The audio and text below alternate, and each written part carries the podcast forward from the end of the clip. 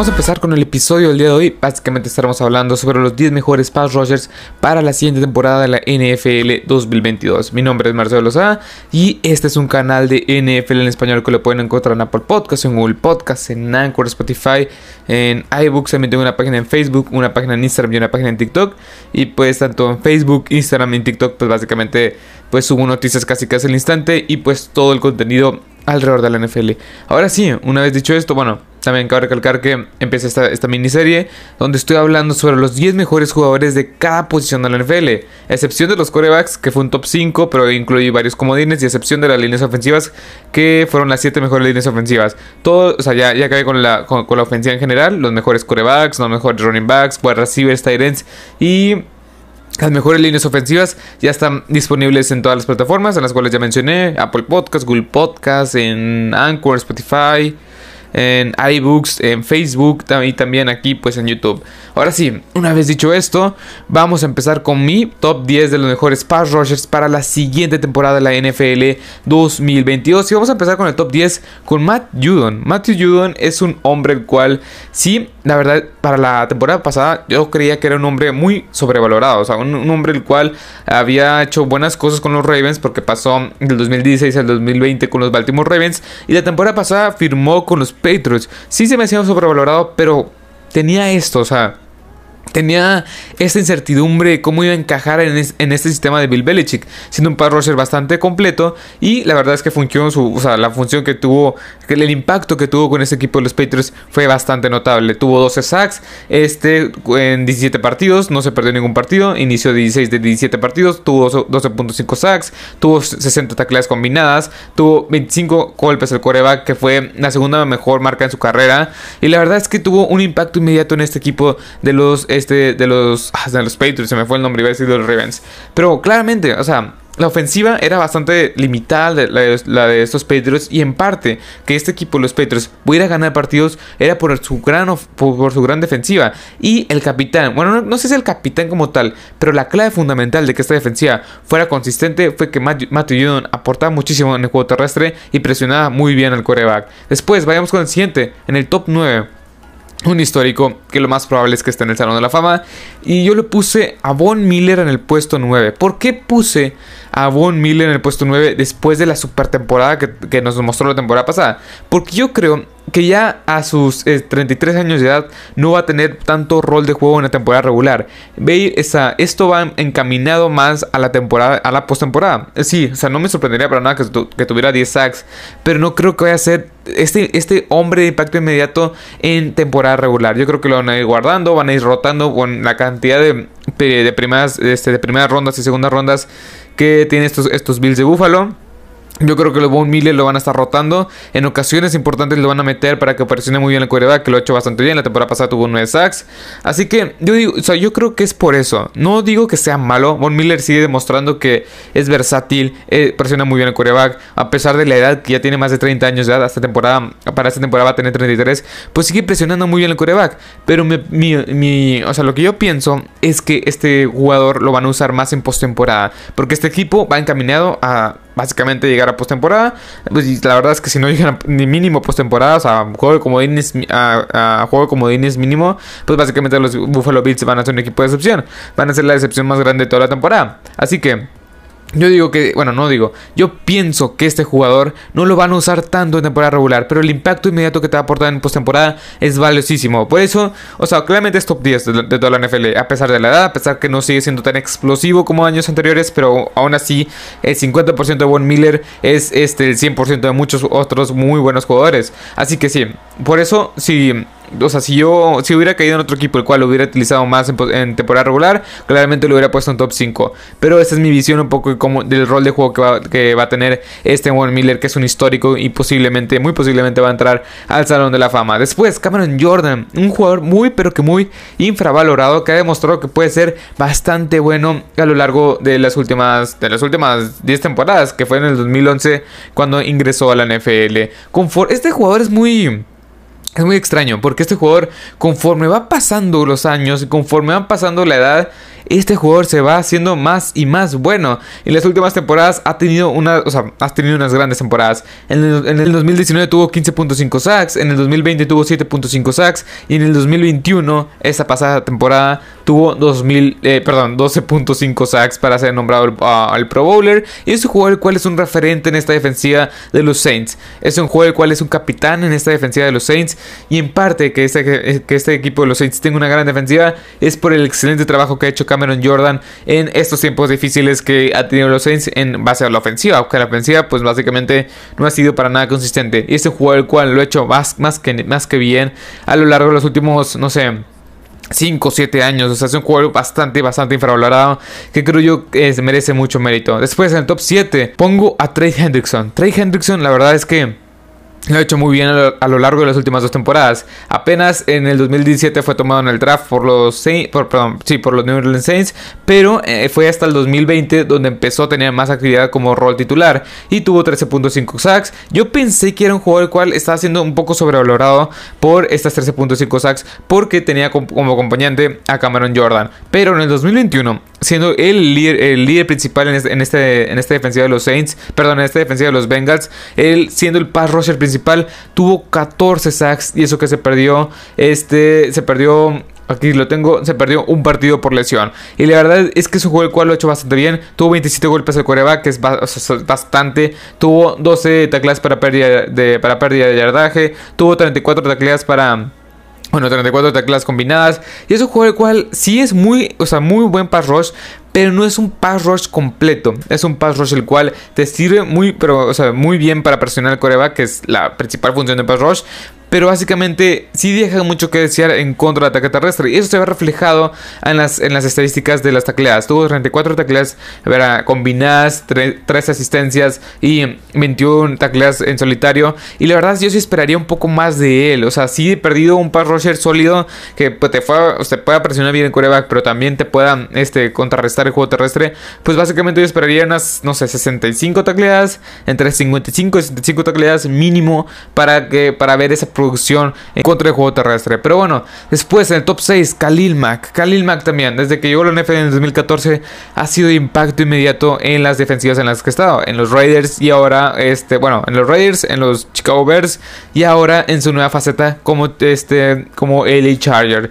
La verdad es que me encanta. O sea, Khalil Mack es un jugador el cual te puede aportar. Es, este jugador es, excelente en contra del juego terrestre, excelente presión de coreback y va a ser un, un complemento ideal con Joey Bosa que es el siguiente. Pero bueno, quedémonos un poco con este jugador. Tuvo 6 sacks la temporada pasada, nada más pudo disputar 7 partidos. La temporada anterior, o sea, la 2020 este disputó los 16, los 16 partidos, tuvo 9 sacks. Y en general, este jugador es bastante completo. Es un jugador, cual, es un jugador el cual, desde la temporada 2014, que fue su año de novato, pues básicamente ha estado año con año siendo, pues básicamente más que competitivo. Siendo uno de los mejores jugadores este, cazando el mariscal de campo.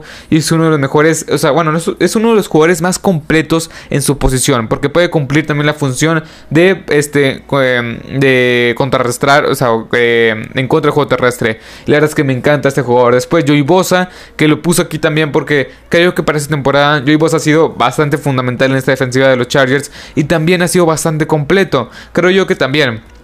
Creo, o sea, desde que ingresó a la NFL su hermano Nick Bosa le ha robado un poco de protagonismo, pero este jugador lo ha hecho bastante bien, o sea, la temporada pasada tuvo 10 sacks con, o sea, con Uchana Gusu como este como complemento para él, Jerry Taylor, eh, Jerry Taylor, si no me equivoco, en el centro, o sea, básicamente como complementos para él, pues básicamente no había nadie competente. Con la llegada de Khalil Mack, este jugador va a tener aún menos presión en, esta, en, las líneas ofensivas contrarias, porque la verdad es que no tenía buenos complementos en esta defensiva la, la, temporada pasada. Ahorita se fue un Chenagusu, pero llega Khalil Mack y me encanta para que Joey Bosa tenga un gran este 2022, perdón, eh, de 10.5 sacks que tuvo la temporada pasada. Yo sí le calculo que pueda tener, no sé, de perdido al menos unas 13 capturas, o sea, sí mejorar ese rango de capturas a las que tuvo la temporada pasada. Después, en el puesto 4, tengo que poner a Max Crosby.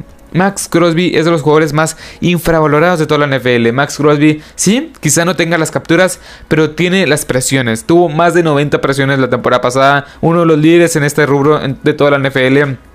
La verdad es que este jugador lo ha hecho bastante bien desde que llegó la desde que llegó en tercera ronda en el 2019. Me acuerdo muy bien que en este 2019 los este, los, Raiders pues básicamente en la, con la cuarta posición global, si no me equivoco, eh, seleccionaron a Clay Ferrer, que básicamente no fue nadie, o sea, no ha hecho nada en la NFL a lo largo de las últimas tres temporadas, pero Max Crosby fue impacto inmediato. En ese 2019 tuvo 10 capturas, en el 2020 tuvo 7 y en el 2021 fue nombrado All Pro, o sea, el segundo equipo All Pro, el Pro Bowler, para tener 8 capturas. Y la verdad es que lo ha hecho bastante bien. 30 golpes al coreback, 13, 13 tecladas para, para pérdida de yardaje.